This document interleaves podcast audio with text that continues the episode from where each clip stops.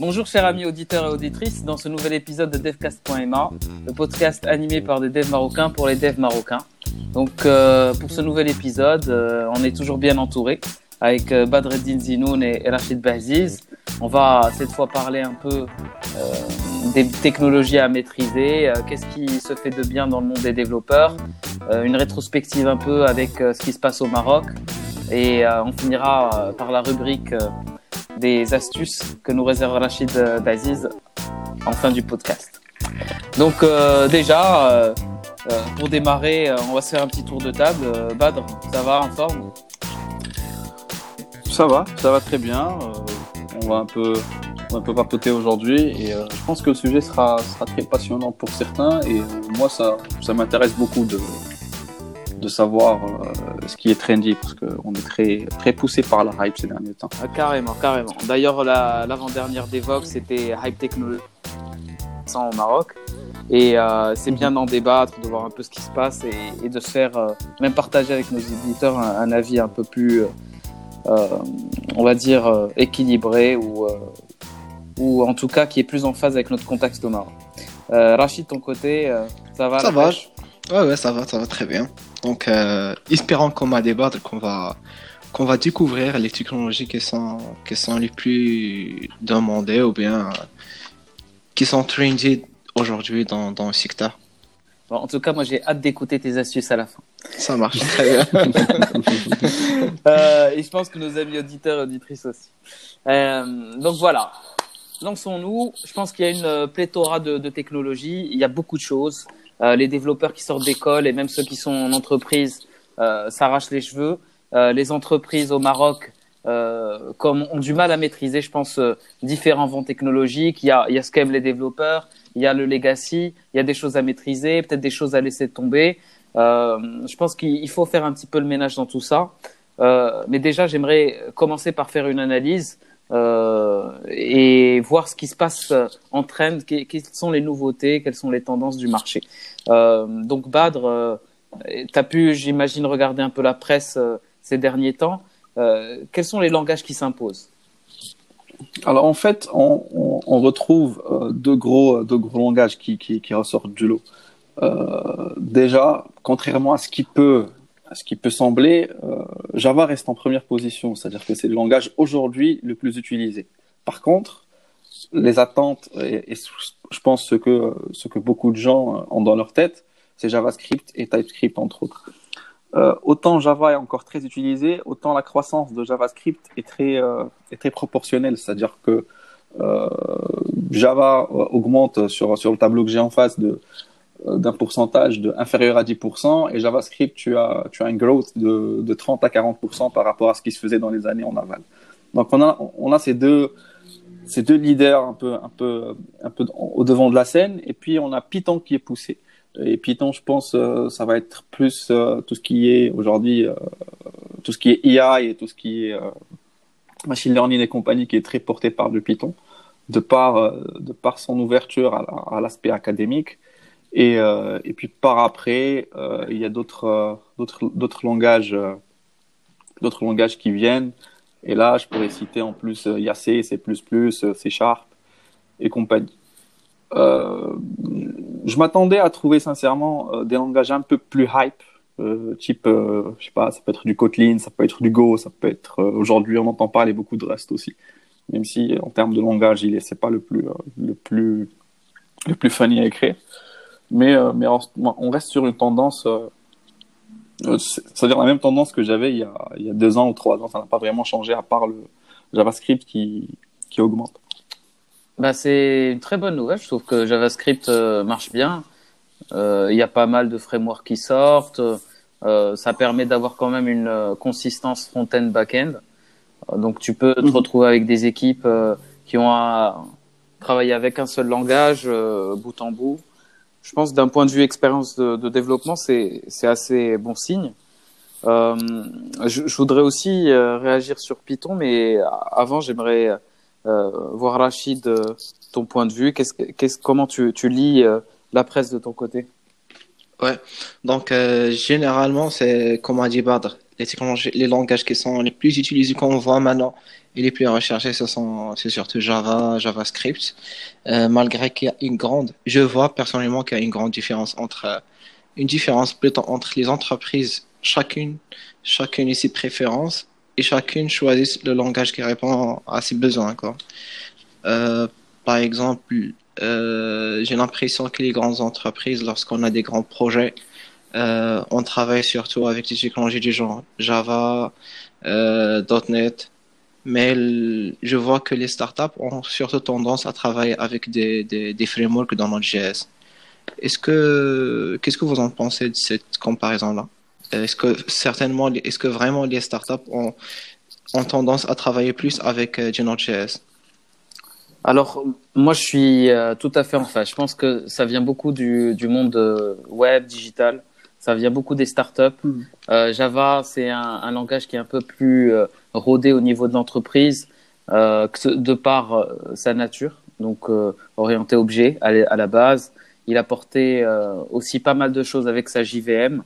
Et, il a des notions d'interopérabilité qui sont ancrées. Et du coup, il existe dans le parc informatique de nombreuses entreprises depuis les années 90. Il apporte aussi, tu vois, de la backwards compatibility, ce qui ce qui plaît aux entreprises. Donc c'est une observation que je partage. Je dirais que le langage le plus demandé aujourd'hui en entreprise, c'est euh, Java. Euh, et d'ailleurs, ils font pas mal d'efforts euh, depuis ces dernières années pour tenir euh, face à d'autres langages qui, qui viennent et qui euh, font un peu concurrence comme Scala, euh, en apportant un peu plus, on va dire, de tournure fonctionnelle au langage. et les startups, c'est un autre mouvement. Euh, ils ont, à la limite, je dirais que c'est venu avec d'autres use cases. C'est venu aussi avec euh, un tag to market un peu plus agréable. C'est vrai que des langages euh, tels que JavaScript euh, et même dans la manière dont ils abordent le, le marché en B2C, ça offre beaucoup plus euh, de réactivité. Et je dirais au détriment d'une maturité dans l'architecture et, et, et c'est c'est à challenger. Mais en tout cas, j'aimerais revenir sur ton point, Badr, au niveau de Python. Euh, c'est, euh, ça dépend des classements. Il y en a, et j'ai été étonné qui mettent euh, Python en premier, euh, euh, en top du, du, classement. Et pour cause, surtout qui vient ces derniers temps avec la version 3 où il y a eu de grosses revisites. Donc ça a apporté de plus en beaucoup plus de, de richesse au langage et euh, qui vient avec pas mal de frameworks qui facilitent effectivement euh, tout ce qui est IA, data, en tout cas, euh, Python, il est hyper, euh, hyper intéressant. Euh, il vient avec euh, scikit-learn, il vient avec euh, SciPy, Pandas, pas mal de frameworks qui te permettent de faire de la data et de l'IA. il vient aussi avec Django, qui, mine de rien, est l'un des meilleurs frameworks de développement web ces derniers temps. là, j'ai pu voir sur Dev2 un article qu'il met en top avec euh, Phoenix. Je sais pas si vous connaissez, mais c'est fait euh, avec Erlang, euh, avec e- Elixir à la base. ça aussi, c'est intéressant. Ça vaut le coup de se plonger dessus. Et juste après la Ravel en PHP. Donc, ce qu'ils en disent, c'est que ça, et pour l'avoir testé, c'est vraiment en mode batteries included, tu vois. Euh, tu es dans de la convention over configuration et ça encourage le euh, don't repeat yourself, tu vois. C'est euh, vraiment, vraiment hyper, hyper bien euh, foutu euh, Django. ce qui en fait un atout et ce qui, je peux comprendre, en fait aujourd'hui quelque chose qui est au top du classement. Et globalement, tu vas retrouver à chaque fois ce trio JavaScript, Java, Python. Donc que ça soit sur Stack Overflow Developer, que ça soit sur d'autres sources comme Octoverse, euh, je sais pas si, si vous avez vu, mais euh, sur GitHub, euh, Python et, et JavaScript, c'est les repos qui, qui ont la tête du peloton. Et après, euh, moi, ce qui euh, me ramène de plus en plus à un sujet, bah, c'est quoi le, le, langage qui te permet de gagner, euh, qui, ou en tout cas, il y a, y a les meilleurs, euh, meilleurs salaires. Et euh, sur Toward Science, il y a un article qui est sorti il n'y a pas longtemps où ça montre à peu près les salaires par expérience par langage. Et alors, du coup, je vous remets une colle comme la dernière fois. c'est quoi le langage le mieux payé? Le langage le mieux payé. Attends. Je suis en train de penser à un truc que je veux surtout pas faire. euh, je sais pas, ça peut être. Euh... J'ai pas envie de casser des gens qui aiment PHP, mais j'ai surtout pas envie de faire PHP. Alors, là, c'est la meilleure, c'est que PHP, c'est moins bien payé. tu vois, c'est à peu près. Euh, et ça, c'est aux États-Unis. C'est une étude qui est faite aux États-Unis euh, et qui dit qu'en gros, PHP euh, était autour à peu près après 5 ans d'expérience, autour des 40 000 dollars. Le mieux payé, c'est Closure. Ah, d'accord. Ah, et après une bonne dizaine d'années d'expérience. Mais je pense que c'est par rapport à sa rareté. C'est-à-dire là, le fait que les profils ne sont pas très, euh, très dispo. Ouais, c'est ça. C'est exactement ça. Et ça apporte euh, au comme Helm pas mal de, choses. Je sais pas, pour nos amis mm. auditeurs, euh, c'est un langage de programmation qui est transpilé en, JavaScript et, qui permet de faire du, du type safe. en gros, vous n'aurez pas d'erreur de runtime. Ça vaut le coup de, de check. Moi, je voulais vous, parler d'un autre langage qui, remonte un peu dans ce classement et qui est marrant, mais c'est en trois, tranches. C'est avant 8 ans, après 8 ans et après 10 ans. Et euh, dans la classe avant 8 ans, c'est euh, Python et TypeScript et JavaScript, et aussi Kotlin, qui sont en tête du classement et avec les salaires euh qui s'alignent le mieux. Et après, avec un peu plus d'expérience, il y en a deux tout en haut, c'est Go et Scala. D'accord. Voilà.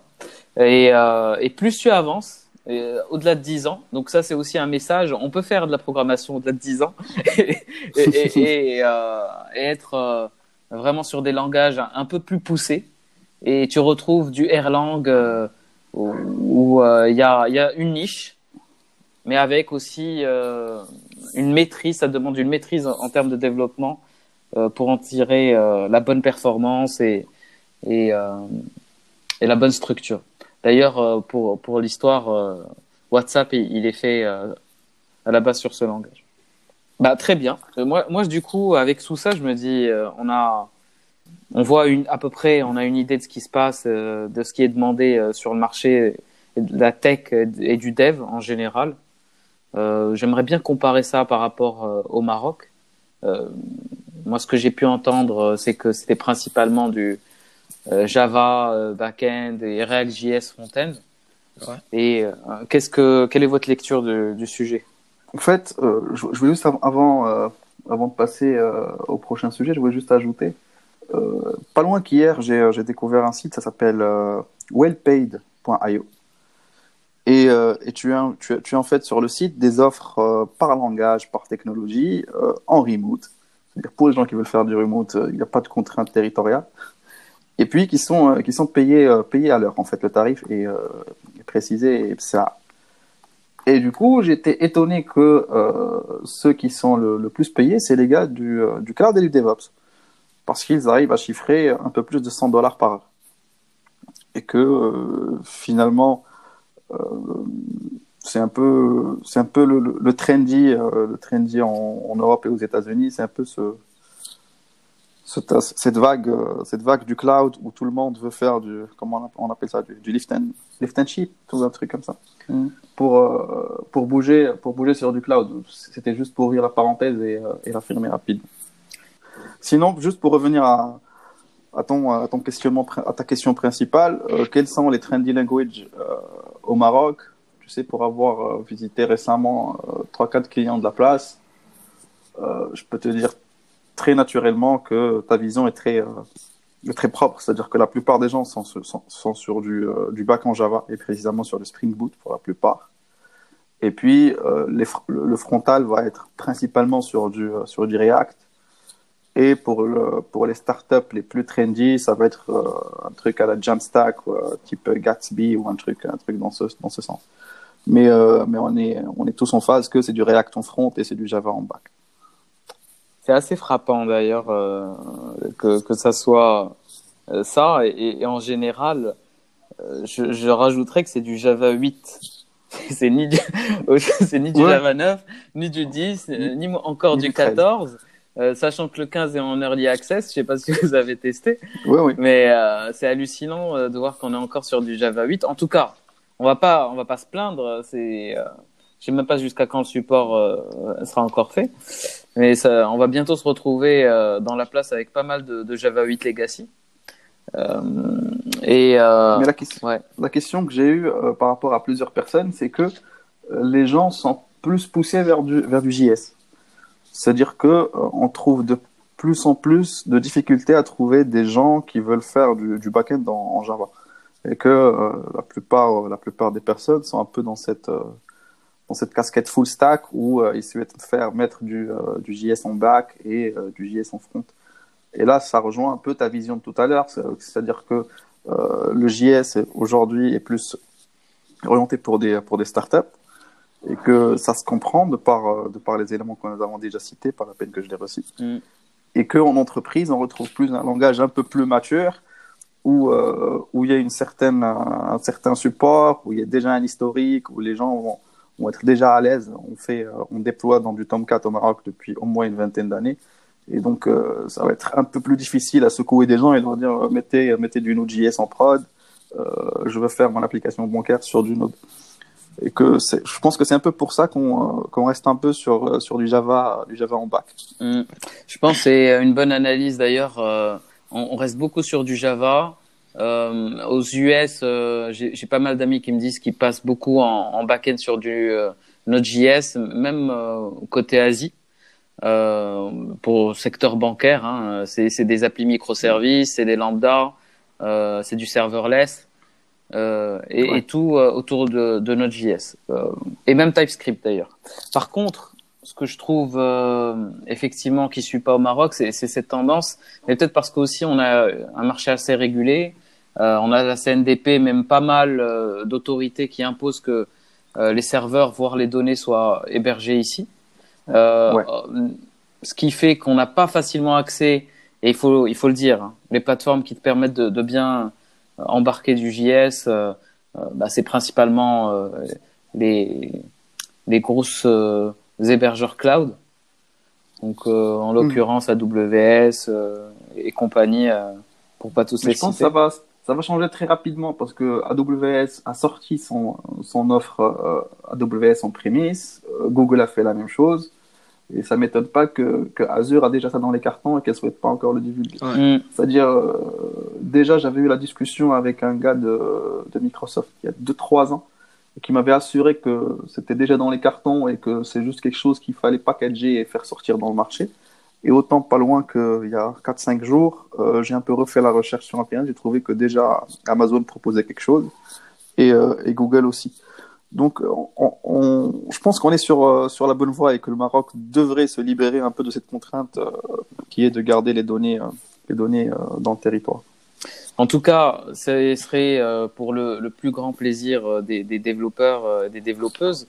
Parce que tu vois, quand on part en meet-up, à chaque fois quand je croise des devs, ils sont à fond sur d'autres langages. Il y en a qui pratiquent du Rust, il y en a qui pratiquent du Go, il y en a qui même, euh, et je pense que tu as été dans un meet-up pas longtemps, hein, ils ont euh, pitché sur du Graal VM.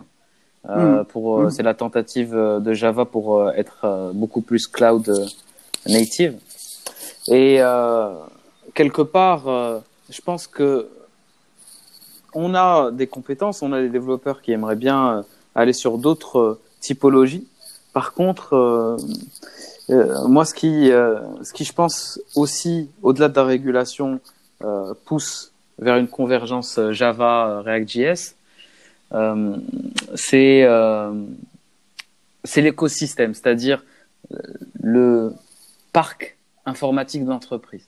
Tu vas arriver, en général, tu vas voir que la majorité des applications ont soit été écrites à la base en Java ou en .NET, et la compétence est là. Et c'est très très dur de venir et dire, ben, on va remettre de nouveau type de langage euh, dans, dans de la prod. Tu vois, même la supervision, les outils, tout est aligné pour, pour faire que ça continue à, à, être Java qui tire et qui tire la majorité des implémentations. Ouais. Et là, on, et là, on tombe sur, sur, sur le fameux sujet euh, toute la partie Ops est censée être très stable et euh, bien maîtrisée. Et la partie euh, Dev est là un peu plus ouverte sur l'innovation et un peu plus ouverte sur le changement et apporter de la valeur. Ça m'ouvre la parenthèse du DevOps que je voudrais pas discuter c'est pas c'est pas le moment. Mais mais voilà. Mais, mais, la problématique est là, c'est-à-dire qu'on est en phase et et pour pour avoir vu quelques ici de, de grandes banques et assurances, oui, je peux, je peux vous dire que le jour où on a voulu mettre en place euh, un Spring Boot euh, en prod, on en a galéré pendant, pendant un minima 6 euh, à 7 mois juste, juste en démystifiant pourquoi le machin, etc. oui, la toolchain, le CI/CD, c'est automatiquement déployé et compagnie. Et donc, ça m'étonne pas que ça prenne autant de temps ailleurs. Et, voilà, la fintech principalement reste, reste un domaine très, très carré on n'essaye pas vraiment de sortir de nos zones de confort et pas du tout de prendre des risques tels, tels, que euh, ce que font les, startups aujourd'hui. En effet. D'ailleurs, autre... Rachid, tu voulais réagir? Oui, oui, un autre point. Euh, parfois, j'ai l'impression que lorsqu'on travaille avec euh, du langage du genre Java, Spring ou bien l'ASP.NET, où on est un petit peu cadré, par exemple, il y, a Hibernate qui nous impose à utiliser des, des, des repositories. On est, cadré à utiliser une certaine architecture. Alors que lorsqu'on travaille avec, généralement, avec du Node.js, par exemple, avec Express, euh, on n'a pas, on n'a pas on n'a pas cet aspect qui nous cadre à, à suivre une architecture. Et j'aimerais bien savoir qu'est-ce que vous en pensez. Est-ce que vous voyez que c'est un avantage d'avoir cette liberté-là, ou bien c'est le contraire? Alors moi je suis un peu plus euh, conciliant. Je dirais que effectivement Node.js à la base euh, euh déjà c'est de l'event driven architecture, donc euh, ça a pris principalement parce que ça permettait de meilleures euh, performances sur de du non-blocking I/O.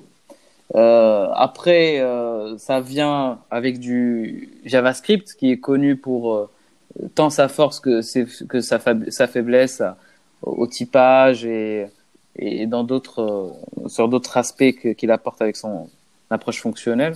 Ouais.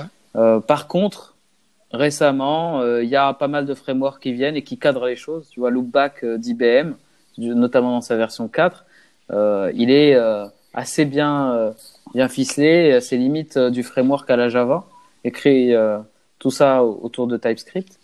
Et tu as de la génération de bin, tu dois respecter certaines structures, tu mets des annotations. Euh, tu as l'impression limite de coder en Java euh, euh, 6 ou, 7, tu vois. D'accord. Allez, 8, 8, parce que voilà, c'est du TypeScript, on va pas dire. Euh, c'est pas de l'orienté objet pur, mais on se retrouve dans une approche où tu as les DAO qui sont générés. Ouais. donc tu, tu suis certaines conventions. Ça marche, ouais. Moi, je suis, je suis en phase avec, avec la vision de Salah, autant que et, je suis aussi en phase avec la tienne, Rachid. Euh, pour deux principales raisons. Autant en JavaScript, on voit, euh, on voit pondre des, des, librairies à tort et à travers. C'est-à-dire, il faut juste aller voir, euh, jeter un œil sur NPM et tu, tu trouves rapidement chaque jour trois quatre librairies qui sont euh, qui sont intégrées, voire plus. Hein. Je, je, dis les chiffres juste euh, juste au pif. Et autant sur des langages, là on revient toujours à la même parenthèse, plus entreprise, ça soit .NET ou Java. Là c'est un peu plus cadré. Euh, pas d'un point de vue euh, framework, parce qu'il y a autant de frameworks en Java aujourd'hui que qu'en JS. Euh, c'est-à-dire que oui, tu as parlé d'Hibernate, mais, mais on a tant d'autres pour faire, pour faire l'accès à, l'accès à la BDD. C'est juste que généralement, quand tu es dans un environnement J2E, j'aime bien utiliser le mot dans ce contexte parce que c'est du Java Enterprise machin. Ouais assez souvent, c'est dans une entreprise qui est assez grosse, qui peut se permettre certaines choses et que généralement, tu vas trouver des gens qui vont t'écrire des cahiers, des dossiers d'architecture et qui vont un peu te figer certaines choses, qui vont te dire voilà telle version, euh, voilà tel framework, euh, voilà où on déploie, on a telle contrainte, on a telle contrainte. Euh, on revient toujours à l'esprit entreprise qui va cadrer, qui va cadrer l'artefact et qui va cadrer le logiciel écrit en Java ou en .NET. euh, du Node, encore le même sujet. On va être sur, d'une, sur, sur du startup, on va être sur des, sur, des, sur des choses à forte valeur ajoutée avec un TTM le plus petit possible. Et que là, on va se permettre de prendre des risques. On va se permettre de prendre la dernière. Il y a... Tout simplement parce qu'il y a 250 stars sur, sur GitHub et qu'a priori, il y a une communauté active. Et donc, on va prendre ces critères-là comme des critères assez rassurants et on va, on va se plonger dedans. Et que finalement, c'est là on se retrouve avec euh, autant de librairies dans, dans ton package.json que, que d'étoiles euh, dans le ciel. Ouais, mais, euh, mais c'est euh, c'est un peu ça. Ouais, ouais, bien dit. Euh, tu vois, et c'est là où je rejoins aussi bas, c'est qu'au niveau de l'entreprise, tu vas avoir des équipes de 4, 5, 6 personnes. Euh, il faut qu'elles collaborent, qu'elles travaillent sur le même code base. Donc, euh, un minimum, euh, c'est comme, euh, je dirais, dans, dans, un immeuble, il y a, il y a des règles de, de copropriété, il faut pouvoir s'y retrouver. Euh, donc, le code, il doit être structuré, on doit savoir où rajouter les adapteurs, où rajouter les classes de persistance, ou que chacun s'y retrouve. Tu vois, c'est comme un casier bien rangé. quand quelqu'un y vient, il sait que c'est dans le troisième poche en bas à droite et il, récupère, récupère son livre. Euh, euh, d'autres langages, tu vois, qui sont un peu plus plus récents, ne sont pas venus dès le départ avec des frameworks qui qui permettaient de, structurer euh, et de bien organiser l'architecture applicative pour permettre justement ce cadre d'entreprise où il y a de la collaboration et où il y a aussi un besoin de maintenabilité et de pérennité, de stabilité dans le temps. Et par contre, moi, ce que, que je trouve qui est un, peu frappant, c'est qu'on est, euh, par rapport à une dizaine d'années avec euh, des tonnes et des tonnes de, de choses, au final, euh, pour les développeurs à apprendre. ils doivent apprendre, si rien comprend juste un, des développements d'applications web, ah, il doit apprendre l'HTML, CSS, JavaScript. Au-delà de ça, il doit apprendre comment il, gère son Git. Il doit connaître limite différents types d'hébergeurs Git, GitHub, GitLab, Bitbucket il doit euh, savoir euh, gérer la sécurité de son appli. Euh, offensive programming, defensive programming, HTTPS, Corse, OWASP. il doit apprendre tous les package managers de la planète, NPM, d'autres qui partent sur Yarn. Et s'il passe sur backend Java, bah, certains c'est Gradle, certains c'est Maven, certains c'est SBT avec Scala. d'autres, tu vois, tu rajoutes par-dessus si j'intègre les frameworks front, React.js ou Angular ou Vue.js, ben pour chacun, tu dois rajouter d'autres sous-frameworks pour gérer euh, des architectures un peu, euh, compliquées, je suis désolé, euh, Redux, Flux, euh, j'en passe, Mobix. Mmh. non, mais après, après je, je, vais peut-être m'arrêter là, mais tu as aussi SPA, PWA, tu as différents patterns. Euh, c'est GraphQL. Alors avec Apollo. Euh, et si on part après sur côté desktop, tu as Electron, Carlo. On va, on, va, on va pas en finir. Donc, euh, et après, tu as l'hybride avec le mobile, avec React Native, Native Script, Flutter, euh, Ionic. Bon, ça fait mal à la tête. Euh, tout ça pour dire que il y a une tonne d'outils, une tonne d'outils à maîtriser ou à connaître. Euh, on sait qu'il y en a certaines qui sont demandées sur le marché, mais le marché continue à évoluer. Donc, euh, faut toujours rester à la page. Euh, Est-ce que ça veut dire après qu'il faut se mettre dans une angoisse de toujours tout connaître? Je J'en suis pas sûr. Et, c'est pour ça que j'aimerais en venir avec toi, euh, Rachid, euh, sur quelques astuces pour aiguiller nos chers amis auditeurs et auditrices, afin qu'ils puissent faire le tri dans tout ça. Ouais. Bon, on a parlé sur plusieurs technologies. On a c'était une une dizaine maintenant plus Salah. Donc, euh, il y aura certainement plusieurs de nos auditeurs qui ont déjà commencé à réfléchir quelles sont les technologies qu'ils vont commencer à apprendre. Donc, j'ai préparé quelques astuces qui vont nous permettre, en tant que développeurs, euh, d'apprendre nouvelles technologies, soit en parallèle avec nos études ou bien notre travail. Donc, le premier conseil, c'est comment on passe la majorité de notre temps dans, dans nos postes, dans, notre, dans, dans l'entreprise où on travaille, euh, ça serait bien de commencer par là et de chercher et de trouver des personnes avec des collaborateurs qui travaillent soit avec ces technologies qu'on va apprendre ou qui ont déjà travaillé avec. On peut profiter des pauses café et pauses déj afin de discuter. Ils peuvent nous guider et nous partager avec nous leur expérience. Euh, donc, un deuxième conseil, c'est de, de participer à des meetups qu'on a dit la dernière fois, participer à des meetups et des conférences où on parle de la technologie que vous voulez apprendre. Par exemple, ici au Maroc, on a maintenant plusieurs meetups qui s'organisent autour de JavaScript, Java, Docker, Azure, User Experience. Il y en a vraiment une dizaine de meetups chaque mois. Euh, donc c'est ça. Le troisième conseil, c'est c'est surtout un conseil que j'ai déjà essayé de suivre et que ça a donné des résultats c'est que j'ai essayé de m'inscrire plutôt au lieu de s'inscrire au, lieu de m'inscrire dans des formations gratuites, j'ai essayé de m'inscrire dans des formations payantes. Donc euh, on a on a on a tendance à se sentir plus engagé lorsqu'on a payé notre argent, lorsqu'on a, lorsqu'on lorsqu'on lorsqu'on s'inscrit dans des formations qui sont payantes. Le dernier conseil le plus important, c'est de, de commencer avec des petits objectifs. Euh, on a tendance à vouloir apprendre beaucoup de choses peu, en peu de temps. Donc, euh, dès qu'on commence la première semaine, la deuxième semaine, on commence à lâcher et à perdre nos objectifs. Donc, commencez toujours par des petits objectifs euh, qui sont simples à atteindre. Donc, c'est ça.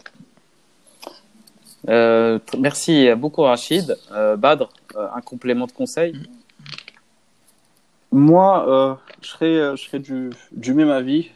J'ajouterais simplement que euh, si on veut s'investir dans, un langage ou dans une technologie, ben, ça reste quand même euh, un hasard, hein, parce que on pourra pas vraiment s'investir sur la tendance qui va demain être la meilleure, la plus répandue.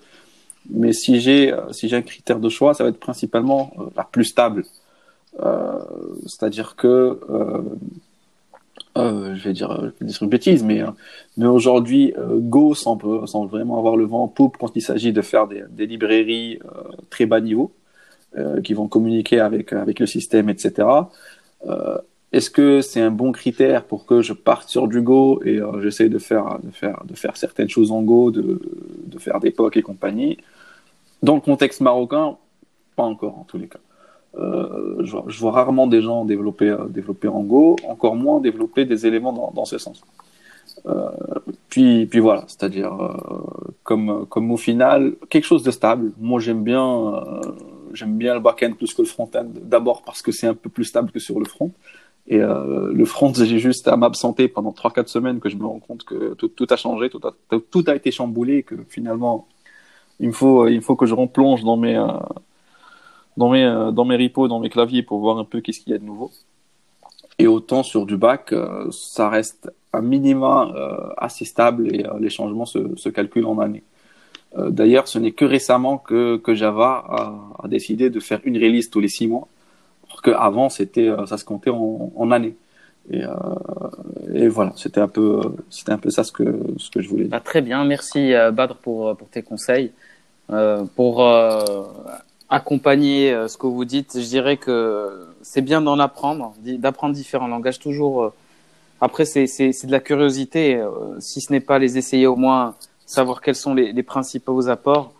Euh, mais ce qu'on nous oublie souvent, et peut-être à tort, euh, c'est de maîtriser. Maîtriser un langage, euh, mais vraiment en connaître les tenantes et aboutissantes. C'est très rare qu'on voit des développeurs euh, monter euh, en forte maîtrise sur un, sur un langage, que ce soit les frameworks, que ce soit euh, son histoire, que ce soit même en connaître les différentes versions. Mais une fois qu'on arrive à se prêter au jeu, eh ben, dites-vous que généralement on arrive à entrer plus facilement dans les autres langages. Après, d'un point de vue euh, choix, est-ce qu'il faut prendre tous les langages ou pas? Peut-être euh, faire en fonction de ce qui vous plaît. Comme le dit Badr, lui, il a une préférence euh, pour le, le back-end. Il y a des langages qui se prêtent plus pour, euh, pour ça. Il y en a d'autres qui se prêtent plus pour le front-end. Comme Go, effectivement, c'est plus pour du système, la programmation système, même pour de la programmation back-end. Vous ne trouverez pas du Go pour le front-end, ou peut-être qu'on va me démentir dans une ou deux semaines. Mais en tout cas, pas pour l'instant. Et euh, si vous êtes plus un développeur qui aime euh, les interfaces utilisateurs, ben il faut aller plus vers du aujourd'hui TypeScript.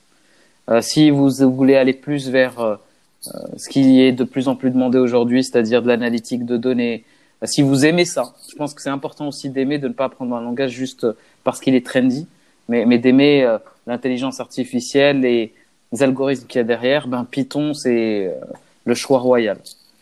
Et en général, quand on maîtrise les top 3, un des top 3 langages, et qui a une faible chance en général de, de se retrouver avec un, investissement Alors euh, oui, oui, Salah, je, je, suis en phase avec, euh, avec ta vision et plus sur l'aspect euh, l'aspect faut maîtriser. Et, par là, au-delà de maîtriser un, langage, faut, faut, faut plus maîtriser comment écrire du code de manière, de manière assez globale.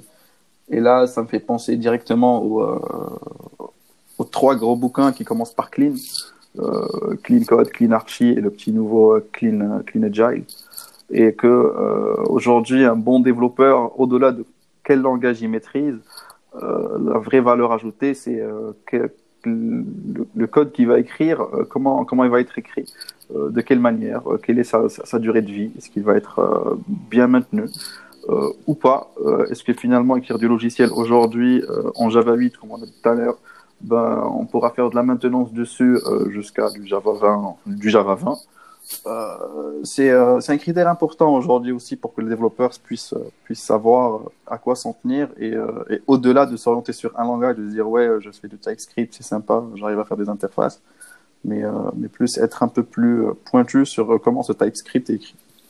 Je te rejoins tout à fait et pour moi c'est ce qui fait au bout d'un moment l'offre et la demande et, et sur le marché euh, tu verras que les développeurs qui sont plus demandés, euh, c'est ceux qui euh, maîtrisent les bonnes pratiques au-delà des langages. Et c'est ça qu'on retrouve un peu dans l'expérience. Quand tu vois qu'il y en a qui ont plus de 10 ans, de, 10 années, euh, et ben quand ils valorisent leurs années d'expérience, avec la maîtrise des bonnes pratiques, euh, au-delà de la connaissance du langage.